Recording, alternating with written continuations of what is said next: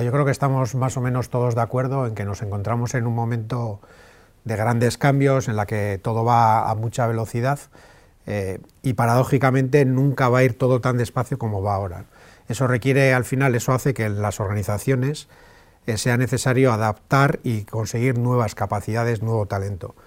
Y eso al final hay principalmente dos formas de conseguir ese talento. O bien acudimos al mercado laboral, por decirlo de una forma, para encontrar nuevas personas con esas capacidades, o desarrollamos las personas que tenemos en las organizaciones y para eso a día de hoy es necesario nuevos modelos de aprendizaje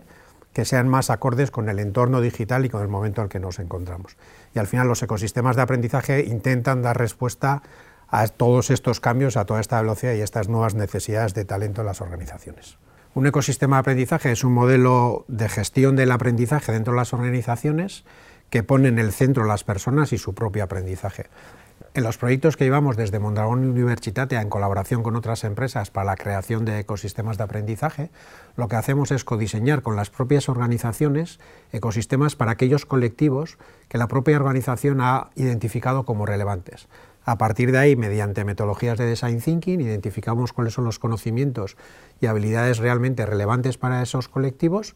y les dotamos de todo un entorno de aprendizaje basado en metodologías diferentes, no únicamente el aprendizaje formal, sino eh, utilizando los viajes de aprendizaje, la generación de redes sociales internas o de foros donde poder compartir de forma informal, valga la redundancia, los conocimientos y habilidades que van adquiriendo. Reforzar una vez más que tienen que ser modelos centrados en las personas, modelos ágiles que permitan adaptarse a la velocidad a la que se mueve el mercado y las propias necesidades de la organización y a partir de aquí que haya todo un proceso uniendo estos dos aspectos, que haya toda una